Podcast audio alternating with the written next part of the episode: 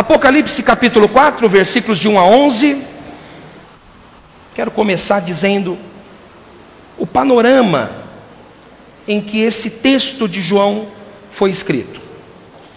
Se você ler comigo o capítulo 4, a partir do versículo 1 diz assim: Depois destas coisas, olhei e eis não somente uma porta aberta no céu, como também a primeira voz que ouvi, como de trombeta, ao falar comigo, dizendo: Sobe para aqui, e te mostrarei o que deve acontecer depois destas coisas. Imediatamente eu me achei em espírito, e eis armando, armado no céu um trono, e no trono alguém sentado. E esse que se acha sentado é semelhante no aspecto à pedra de jaspe e de sardônio, e ao redor do trono há um arco-íris semelhante no aspecto à esmeralda. Ao redor do trono há também vinte e quatro tronos, e assentados neles vinte e quatro anciãos vestidos de branco, em cujas cabeças estão coroas de ouro. Do trono saem relâmpagos, vozes, trovões, e diante do trono ardem sete tochas de fogo, que são os sete Espíritos de Deus. Há diante do trono um como que mar de vidro, semelhante a cristal, e também no meio do trono e à volta do trono quatro seres viventes cheios de olhos por diante e por detrás. O primeiro ser vivente é semelhante a leão, o segundo semelhante a novilho, o terceiro tem um rosto como de homem, e o quarto ser vivente é semelhante à águia quando está voando. E os quatro seres viventes, tendo cada um deles respectivamente seis asas, estão cheios de olhos ao redor e por dentro. Não tem descanso, nem de dia nem de noite, proclamando: Santo, Santo, Santo é o Senhor Deus, o Todo-Poderoso, aquele que era, que é e que há de vir. Quando esses seres viventes deram glória, honra e ações de graças ao que se encontra sentado no trono, ao que vive pelos séculos dos séculos, os 24 anciãos prostrar-se-ão diante daquele que se encontra sentado no trono, adorarão o que vive pelos séculos dos séculos e depositarão as suas coroas diante do trono, proclamando: Tu és digno, Senhor, o Deus nosso, de receber a glória, a honra e o poder, porque todas as coisas tu criaste, sim, por causa da tua vontade, vieram a existir e foram criadas a Ele a glória. Sabe, esse texto foi escrito num, num momento muito difícil da igreja. E se eu falo sobre segunda vinda, e começo falando sobre esse texto, é porque a igreja daquela época vivia um tempo semelhante, com algumas diferenças, mas semelhante ao tempo que a igreja tem vivido hoje.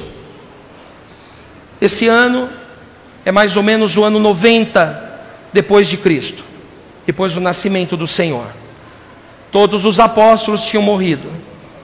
Só tinha sobrado João, o discípulo amado. Em Roma tinha subido ao governo um dos piores imperadores que já passaram pela face da terra Nero. Nero era, foi um dos piores, um dos piores imperadores. Para você ter uma ideia, Nero, ele iluminou a cidade de Roma com cristãos. Ele foi, buscou os cristãos nas suas casas, nos seus lugares onde eles se reuniam, e arrastava homens, mulheres, crianças, e, e levava presos. Alguns eram jogados no Coliseu, sabe aquele, aquele monumento que existe em Roma, o Coliseu, lugar de gladiadores? Durante um período, principalmente no período de Nero, era usado para que é, feras é, lutassem contra os, os cristãos. Então os cristãos eram jogado na, jogados nas arenas e eles, os, os animais, os leões, tigres, eles atacavam. A, a, a brincadeira era eh, ver quanto tempo duravam os cristãos antes de morrerem. Houve uma perseguição tão grande que em algum momento ele pegava os cristãos e empalava. Empalamento é algo é, grotesco, é fixar a pessoa em pé numa estaca. Fixa a pessoa em pé numa estaca, coloca a estaca fixa na rua, coloca betume na pessoa e toca fogo na pessoa. Provavelmente aquele corpo já estava morto, mas ela morria com o empalamento. Ao ser empalada, a pessoa morria, agonizava e morria, e depois o corpo era queimado. Este era o cenário da perseguição da igreja. Ser crente naquela época era assinar um atestado de morte. Não somente isso, havia problemas fora da igreja, a perseguição de Nero, mas havia problemas dentro da igreja. Começaram a aparecer seitas, Começaram a aparecer os judaizantes, o apóstolo Paulo, no ano 60 mais ou menos, é, é, escreveu Gálatas para combater essa doutrina errada, os judaizantes, gente que dizia que só a fé era insuficiente, não, esse negócio de graça, esse negócio de graça é muito fácil. Esse negócio de graça pode tudo, não é assim. Esse negócio de graça, não, né? nós temos que guardar a lei também. Nós temos que guardar o, o sábado, os, os, rituais judaicos são bons. A gente tem que tocar o chofar na igreja, a gente tem que deixar a menorá acesa, a gente tem que ter o, o, o mezuzá na porta, a gente tem que colocar o talite para fazer, colocar o kipá para fazer casamento, a gente tem que deixar a Bíblia aberta no Salmo 91, porque é a palavra de Deus. Então, os judaizantes tinham entrado na igreja. Mas não somente isso. Tinha entrado também os gnósticos. Gnósticos diziam que Jesus não tinha vindo em carne. Jesus tinha vindo só em espírito. Claro, você acha que ele ia pedir para a gente resistir ao namoro? O Senhor Jesus sabe como a gente é. Ele só resistiu porque ele era espírito, ele não tinha carne, porque é impossível. É impossível resistir ao namoro. É impossível resistir à, à, natureza humana. O homem, você sabia que o homem é o único animal que forçam a viver monogamicamente? Nenhum animal na terra é monogâmico. E, e a sociedade patriarcal, esse é, heteronormativa, impõe na, na, na, gente essa, essa monogamia. Eu, eu, sou, eu sou adepto do poliamor. Eu não tenho sexo, eu não sou nem homem nem mulher, eu sou poliamor, eu posso amar qualquer coisa, até animais. Hoje se diz isso. Na época, de uma maneira diferente, os gnósticos entraram na igreja e falaram: claro que Jesus resistiu, resistiu porque ele não era carne, ele só era espírito. Ah, quer dizer então que eu e você então não podemos resistir às tentações. Eu e você também não podemos, é, é, então só podemos valorizar o espírito. Só devemos valorizar o espírito. Se a carne sofrer, se tiver doença, se tiver é, é, qualquer problema com você, aceite, porque o importante é o espírito. Então veja os ataques que havia na igreja. Os apóstolos estavam morrendo todos. O primeiro a morrer foi, o primeiro apóstolo né, a morrer, dizem, segundo a, a tradição, foi Pedro. Mas Tiago, que não era apóstolo, era irmão do Senhor, que era o, o, o, o bispo de Jerusalém, foi morto decapitado, perto do ano 70. Todos os outros foram mortos. Pedro, diz a tradição, foi crucificado de ponta cabeça. André, segundo a tradição, foi crucificado naquela cruz de André, em X. Só sobrou João. O restante da igreja Ninguém mais tinha andado com o Senhor. Ninguém mais tinha visto o que o Senhor tinha feito. Só sobrou João. E agora, o que, que acontece? Roma prende João e confina na ilha de Pátimos, uma ilha semidesértica. Ele fica lá. E qual é a impressão dele? O que que passa, deve passar pela cabeça dele? Acabou, perdemos foi tudo em vão. De que adiantou tanto sacrifício? De que adiantou tanta renúncia? De que adiantou tanto investimento? De que adiantou as ofertas, os dízimos, a perseverança, o trabalho, ir às três horas para ensaiar e sair às dez horas da noite do, do, do prédio? De que adiantou tanto esforço? De que adiantou lutar por um casamento que já estava morto no nascimento? De que adiantar, adiantou crer numa cura que nunca se manifestou? De que adiantou servir numa igreja e depois, no momento em que eu me decepciono, todo mundo me rejeita? De que adiantou tudo isso? Eu fico imaginando que João deve ter entrado num conflito terrível. Conflito que muitas vezes eu e você passamos. Será que está valendo a pena? Será que a minha oração está sendo ouvida?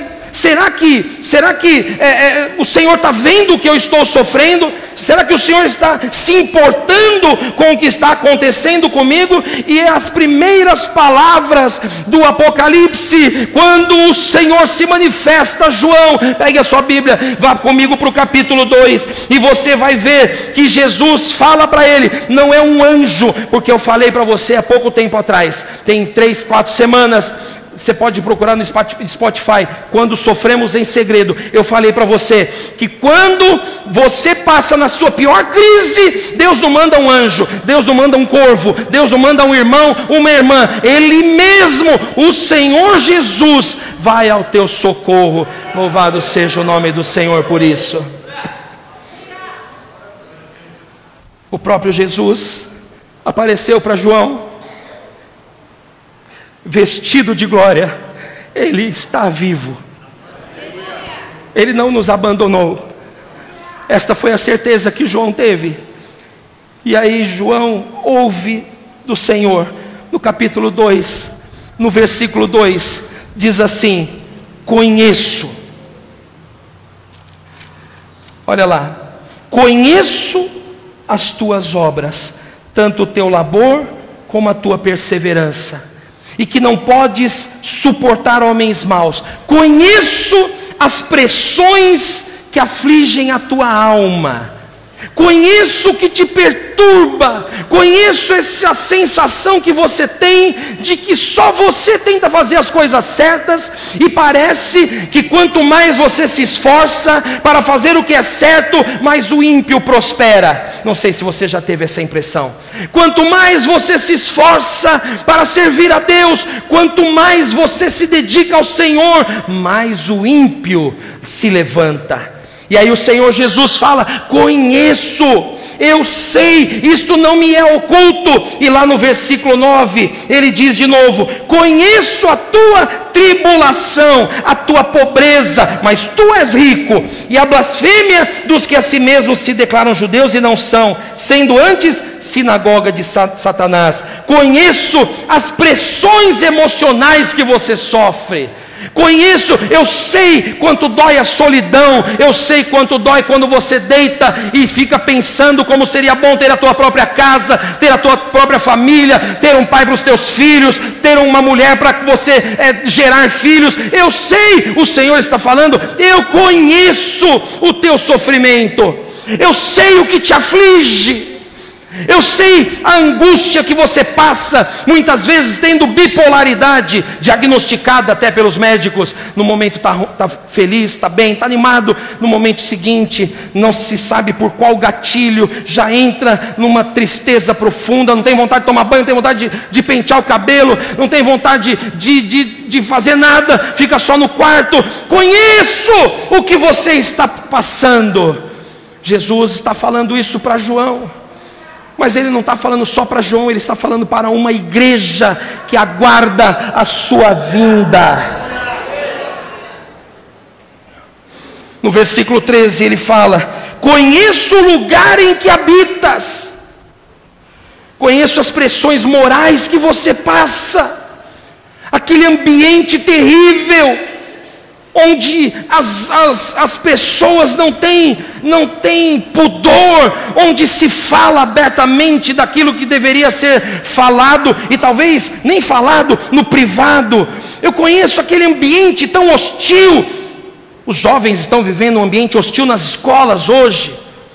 Alguém me falava ontem que na escola na escola, passou um rapaz e bateu e deu uma ombrada na, na menina. E aí a menina olhou e falou assim: opa, o que, que houve? E, e o rapaz falou, começou a xingar, fazer um escândalo, porque você. É, eu não vou falar porque não quero que pareça um discurso é, é, errado aqui, mas começou a xingar a moça e falar um monte de palavrões e acusá-la de ser ah, um monte de coisa. E a moça só, meu Deus, ele que bateu em mim. Conheço o ambiente que você vive. Como é duro, muitas vezes resistir. Como é duro ser, como é duro ser honesto num mundo onde os honestos são tidos como bobos, tolos.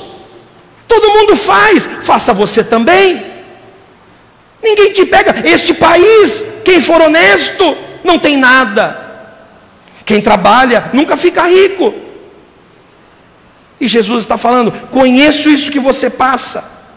No capítulo, no versículo 19: Conheço as tuas obras, o teu amor, a tua fé, o teu serviço, a tua perseverança, e as tuas últimas obras, mais numerosas do que as primeiras.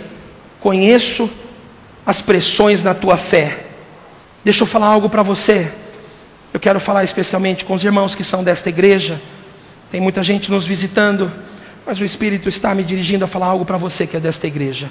Conheço as pressões na tua fé, que às vezes é duro continuar crendo contra a evidência, que às vezes é, é difícil continuar confessando, quando tudo mostra o contrário.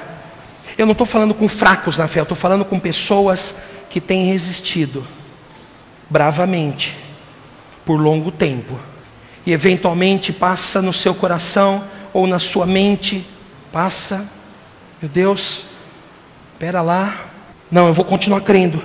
Conheço você que levanta de manhã, normalmente canta, mas conheço os dias que você levanta em silêncio, em que o canto não sai da tua boca, porque a tua fé está sendo pressionada, e você fala: Senhor, por quanto tempo mais eu vou ter a minha fé provada?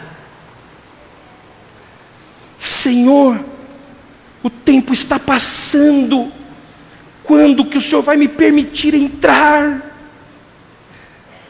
na terra do descanso? A minha alma está cansada de lutar para preservar a fé. Veja, você não quer largar o Senhor, você ama Jesus. Para onde iríamos nós se só o Senhor tem palavras de vida eterna? Não se fala, não estou falando em largar a fé, não estou falando em largar tudo, nada disso, você continua, mas só você, e agora, o Senhor está te falando que Ele também sabe. O que acontece quando você levanta de manhã, e a vontade do canto some. Por quê? Porque a tua fé está sendo provada. O Senhor fala para João: João, não se assusta, não se assusta com Nero, não se assusta com o empalamento, não se assusta com a morte dos apóstolos, não se assusta com o tempo demorado que parece ser tão grande, não se assusta com nada e aprenda, eu conheço. No capítulo 3, versículo 1, estas coisas diz aquele que tem os sete Espíritos de Deus, as sete estrelas: Conheço as tuas obras, que, que tens nome de que vives, mas está morto.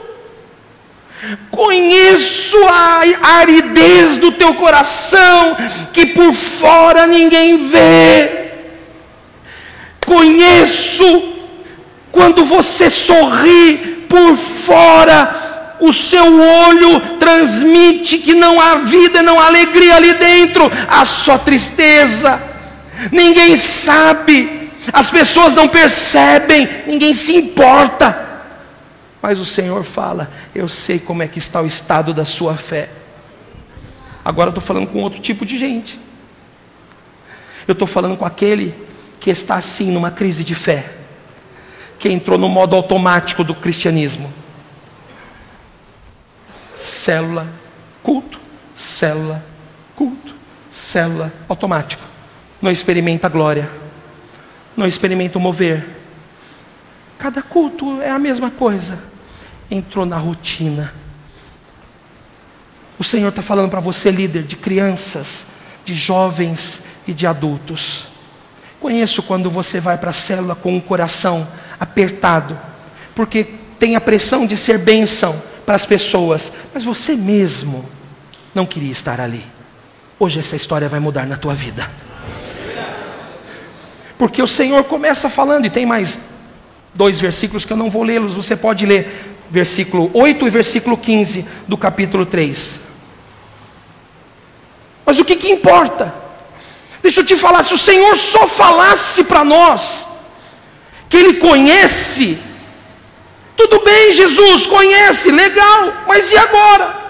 O que, que eu faço? Volto para casa e continuo com o coração árido? Volto para casa e continuo com a alma cansada? Volto para casa e continuo pressionado pela imoralidade, pelas dificuldades? E volto para casa e, e continuo é, pressionado pelo medo de tudo esmorecer? No texto que nós lemos, no versículo 1 diz: Uma porta aberta no céu há uma porta aberta para você. Eu vou repetir. E, eu, e, se você quiser receber esta palavra como profética na sua vida, você sabe o que precisa fazer. Nós recebemos dizendo amém. Não pode ser um amém simplesmente. Ah, tem que ser um amém de fé. Um amém de alguém que realmente recebe esta palavra. Se você crê que ouvindo a palavra, fé gerada no teu coração, eu vou falar de novo para você, porque a solução não está na psicologia. A solução não está no calmante, não está no gardenal. Nem sei se se toma mais gardenal, não sei o que, que, que é isso não está no remédio para dormir, não está no rivotril. A, a solução não está em ir pescar. Já viu aquela, aquela, aquela, aquele adesivo? Está estressado? Vá pescar, ou seja, fuja. Não, a solução não está nisso. A solução não está no cartão de crédito, gasta na Black Friday. Vip, vip, vip, vip. A solução não está nisso. A solução também não está nos Big Macs que você pode comer desarvoradamente. A solução não está na fuga, não está é, escondendo o problema, a, a, a, solução não está ignorando o problema, a solução está, e o Senhor fala: há uma porta aberta no céu para você, há uma porta aberta no céu para mim.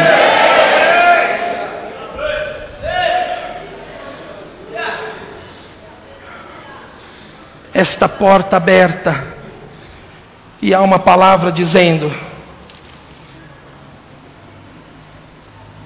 sobe para cá. Há um lugar de descanso. Sabe? Eu sou pastor há muitos anos e eu aprendi desde cedo um tempo de seminário. Eu não faço promessas que eu mesmo não creia. E eu não faço promessas baseados, baseadas em mim. Eu falo aquilo que eu creio com toda a minha força, que está na palavra de Deus. Eu não vim aqui para te prometer que o teu salário vai ser multiplicado amanhã. Não foi isso que eu, não foi para isso que eu vim aqui. Eu não vim aqui para prometer coisas a você. Não é este o meu papel. Tem lugares que fazem isso. E na minha opinião são lugares ruins de estar. Mas eu vim falar algo para você que eu tenho experimentado.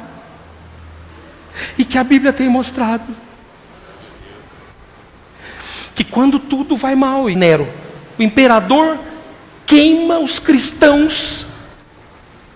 Quando tudo vai mal e os líderes morrem, quando tudo vai mal e eu vou preso para Pátimos, há um lugar de descanso diante do trono de Deus. Quando João sobe para lá, nós lemos o texto. Ele vê alguma coisa. Ele tem a visão do trono. E a primeira coisa que se fala aqui, ele vê pedras, pedras preciosas, três pedras: jaspe, sardônica e esmeralda. E é interessante, ele, é, Jesus mostra para ele isto. Ele registra isso, ele fala, isso é importante. Porque lá no trono a fé dele foi renovada, a esperança dele foi renovada. Há um lugar onde as coisas se renovam. Não é na churrasqueira, não é no campo de futebol, não é em Santos, não é no, no, na, na piscina, não é no remédio, há um lugar onde a nossa fé é renovada, a nossa alma é saciada, e este lugar é diante do trono do Senhor, e lá nós encontramos três coisas primeiras: três pedras, pedra de jaspe, sabe, isso que eu vou te falar agora, você tem que comparar, eu não vou, eu não tenho tempo para mostrar detalhadamente, mas lá no Velho Testamento, o sacerdote tinha um peitoral com pedras preciosas, doze. Quatro fileiras, três pedras cada uma. Doze pedras, uma para cada filho de Jacó, uma para cada tribo de Israel. Cada pedra simbolizava algo. Ele não vê doze pedras lá. Ele vê só três. E a primeira que ele vê é o jaspe. Jaspe é a pedra de Benjamim. Lá no Velho Testamento você descobre que jaspe é a pedra de Benjamim. Quem que é Benjamim? Benjamim representa a graça. Lá no trono de Deus, você descobre o favor do Senhor. Sabe, meu irmão, diante de tanta luta que você enfrenta, algo precisa estar clamando no teu coração. Mesmo que você não esteja vendo ainda a resposta às tuas orações, você é favorecido por Deus. Diga eu sou favorecido pelo Senhor. Faça uma oração comigo se você quiser. Se você quiser fechar os teus olhos, ore comigo assim.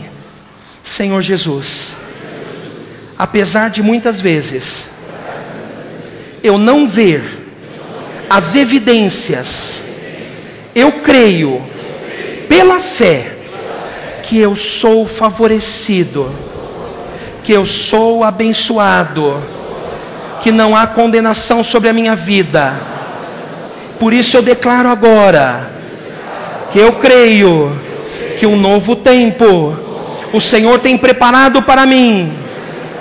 E o Senhor que controla o tempo e as estações me leva hoje a um novo tempo de favor e de abundância. Em nome de Jesus. Dá uma salva de palmas ao Senhor.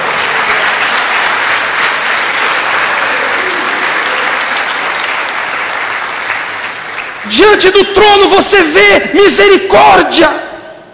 Você não vê um, um, um, um, rei preocupado apenas com o seu poder você vê misericórdia diante do trono. Quando você vai chorar diante de Deus, o Senhor pega tuas lágrimas, recolhe tuas lágrimas, e aquelas lágrimas elas servem como oração. Muitas vezes você não consegue falar, você só consegue chorar. Já aconteceu isso com você? De você ir para fazer oração e de repente você não consegue falar, você só chora e só geme, hum, só geme. Não sai palavra da sua boca. Esse gemido e essa lágrima é uma oração inteira diante do Senhor, porque diante do trono você encontra misericórdia.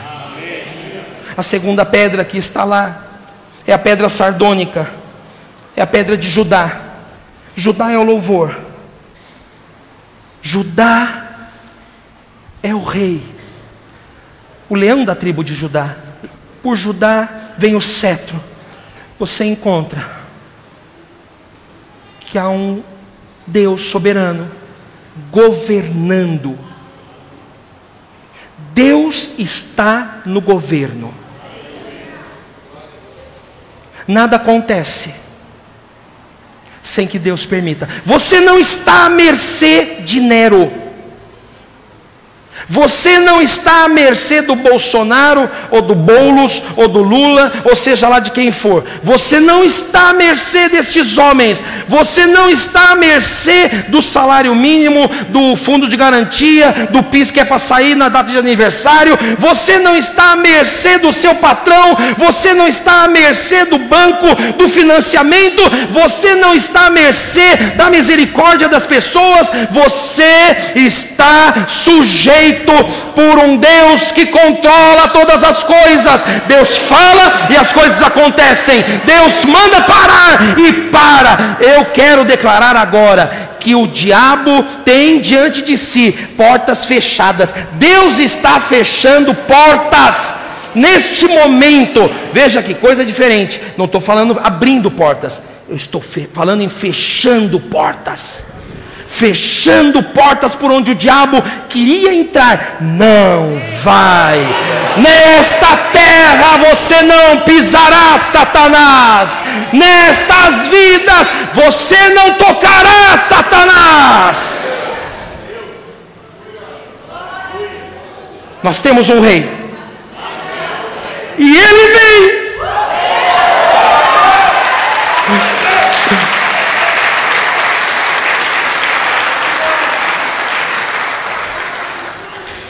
A última pedra é muito interessante.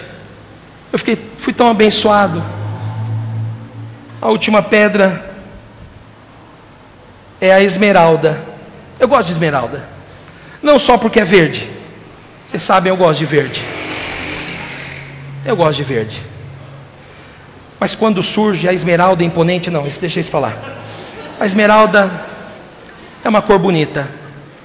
Mas sabe, a esmeralda representa uma tribo que a gente não fala muito dela. Representa a tribo de Zebulon. Mas sabe o que eu descobri hoje? Muitos anos pregando a Bíblia. Mas sabe o que eu descobri hoje?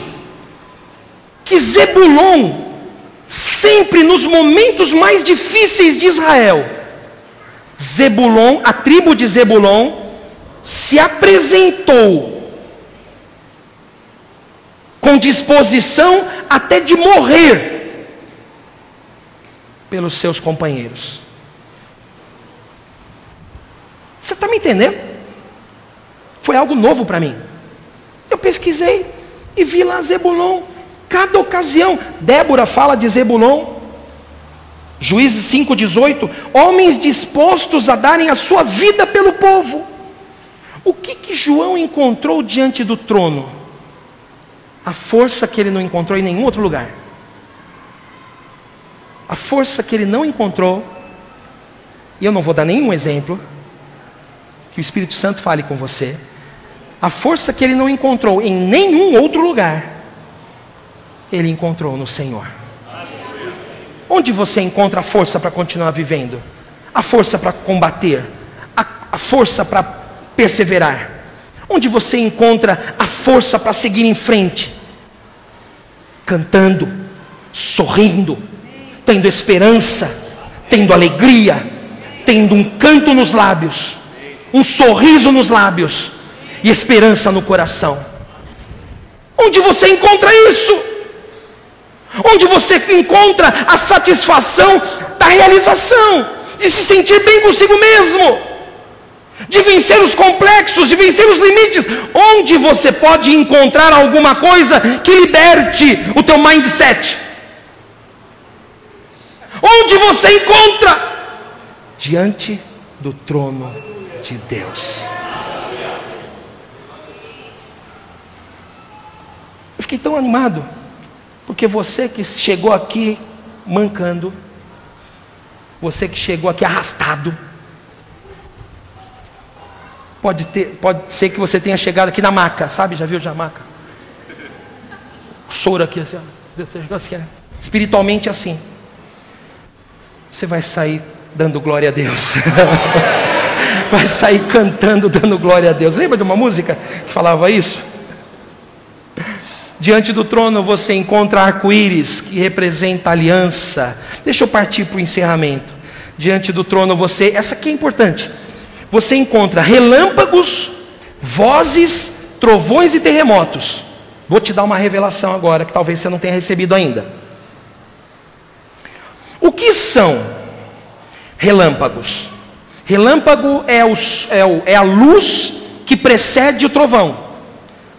Relâmpago é a revelação. O trovão é a voz. A voz do Senhor é como um trovão, é como um estrondo. Ouve-se vozes, então é relâmpago na ordem: relâmpagos, vozes, trovões e terremoto. Relâmpago a revelação, vozes a oração da igreja, trovão a resposta de Deus, terremoto a mudança da situação. Aqui está falando do poder que você tem a orar diante de Deus. Eita, que eu estou arrepiado aqui até a nuca.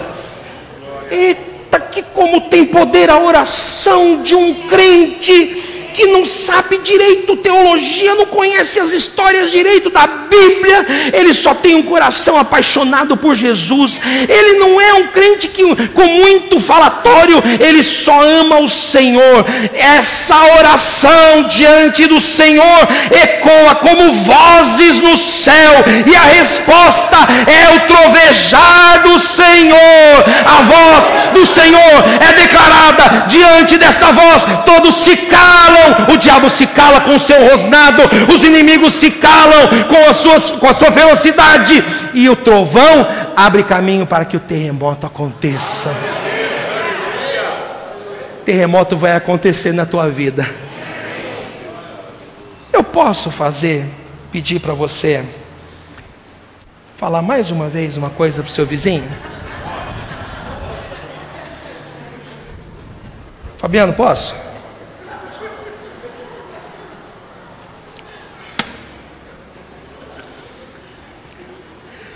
Bruno, você vai fazer assim. Se prepara para o terremoto de Deus na tua vida, irmão.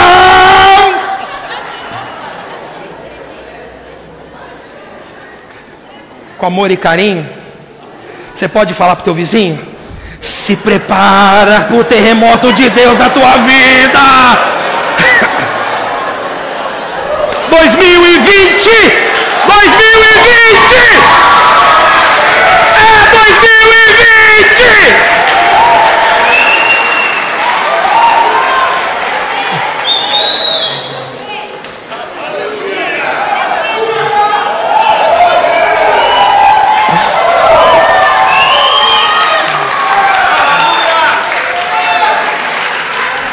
Tem complemento esta palavra. Tem complemento essa palavra. Esta palavra é profética e tem complemento. O terremoto abrirá a terra, fará sulcos na terra, abrirá buracos na terra, porque virá uma grande chuva do Senhor. Os lagares se encherão, se encherá de água, a terra seca. Se encherá de água, não faltará mais água, se encherá de água Estou feliz demais. Louvado seja o nome do Senhor.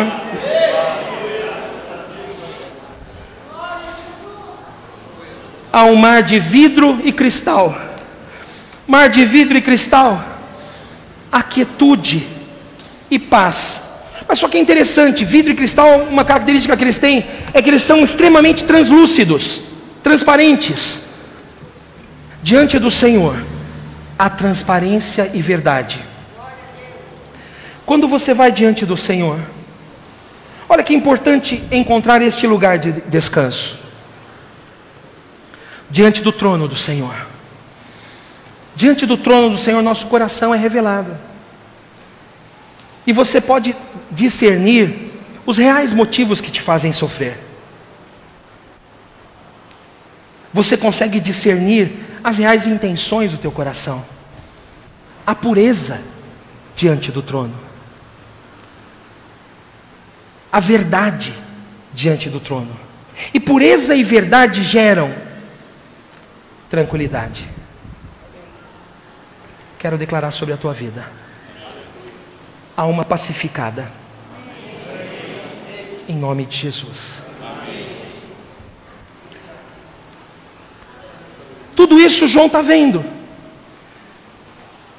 O coração tribulado pela dificuldade, Nero matando as pessoas, o temor pelo que seria o futuro da igreja. O coração dele é pacificado. E aí, depois de ter visto tudo isso, ele vê um cordeiro sentado no trono. Ele não vê um leão, ele vê um cordeiro. Lembre-se que ele viu Jesus no capítulo 1 e 2, vivo. Agora ele vê um cordeiro. Eu poderia falar longamente sobre o cordeiro, mas eu não vou, vou partir para a parte final. Quando ele vê o cordeiro, cordeiro representa sacrifício. Sacrifício foi aceito. O cordeiro que foi morto agora está sentado no trono, ou seja, o sacrifício foi aceito. O castigo que me traz a paz estava sobre o cordeiro. Pelas pisaduras do cordeiro eu fui sarado. Ele vê isso. Ele vê que não há nada que possa acontecer no corpo dele que o cordeiro já não tenha levado sobre si. Ele vê que há esperança, porque ele viu que o cordeiro, na verdade, ressuscitou. E agora, para terminar a mensagem, Jesus fala para João, durante cinco vezes, cinco oportunidades, cinco você sabe, é o número da graça. Cinco vezes Jesus fala: no capítulo 3, versículo 1 fala: Venho sem demora, guarda o que tens, para que ninguém tome a tua coroa. No capítulo 16, versículo 15: Eis que venho como ladrão, bem-aventurado aquele que vigia e guarda as suas vestes, para que não ande nu e não se veja a sua nudez. No capítulo 22, no final do livro, quando tudo está acabando, quando a revelação já foi feita, João então ouve três vezes: Eis que cedo venho. Eis que cedo venho. Bem-aventurado aquele que guarda as palavras da profecia desse livro. No capítulo 22, versículo 12: Eis que cedo venho, e está comigo a minha recompensa. Está comigo a minha recompensa para retribuir a cada um segundo a sua obra. No capítulo 22, versículo 20: Aquele que testifica estas coisas diz: Certamente, cedo venho. E aí termina dizendo: Amém. Vem, Senhor Jesus. Vamos ler juntos esse versículo? Apocalipse, Apocalipse capítulo 20, 22.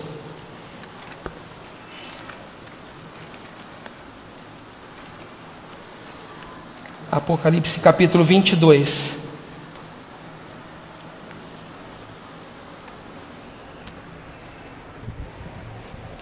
Você pode ler. É, vamos encerrar com isso. Então eu queria convidar você a ficar em pé no seu lugar. Por favor. Você pode ler na sua versão. A única coisa que eu te peço é que você leia em voz alta. Não precisa ser gritando. Apenas o suficiente para você mesmo se ouvir. Esta é a declaração da igreja. Este é o clamor da igreja. Versículo 20 diz assim: leia comigo. Aquele que dá testemunho destas coisas diz: certamente venho sem demora. Amém. Vem, Senhor Jesus. Aleluia! Vem, Senhor Jesus! Louvado seja o teu nome, Senhor. Feche os teus olhos no teu lugar. Coloque o teu coração diante do Senhor. Eu peço aos servos que me tragam os elementos da Santa Ceia. Ora, vem, Senhor Jesus. Conheço o que você passa. Conheço todas as coisas na tua vida. Mas hoje é dia. Hoje é dia de haver mudança na tua vida. Hoje é dia de você entrar diante do trono do Senhor. Diante do trono. Há uma porta aberta no céu, esta porta está aberta aqui agora. Você vai sair desta dimensão de solidão, você vai sair desta dimensão de frustração, você vai sair desta dimensão de tristeza, e você vai entrar diante do trono. Senhor Jesus, nesta noite, nos reunimos para exaltar o Teu nome e para declarar que temos saudade de Ti, Senhor.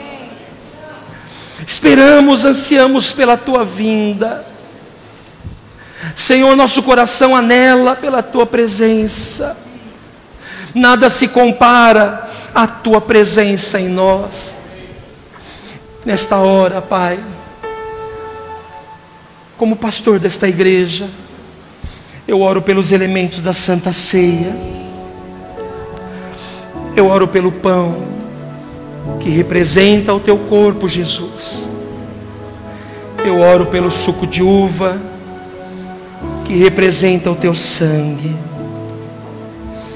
O Senhor falou que todas as vezes que comêssemos do pão e bebêssemos do cálice, estaríamos anunciando a tua vinda, anunciando a tua morte até que o Senhor viesse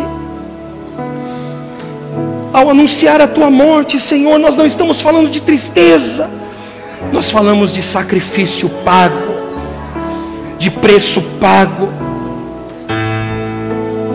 O sacrifício foi aceito, o Senhor ressuscitou.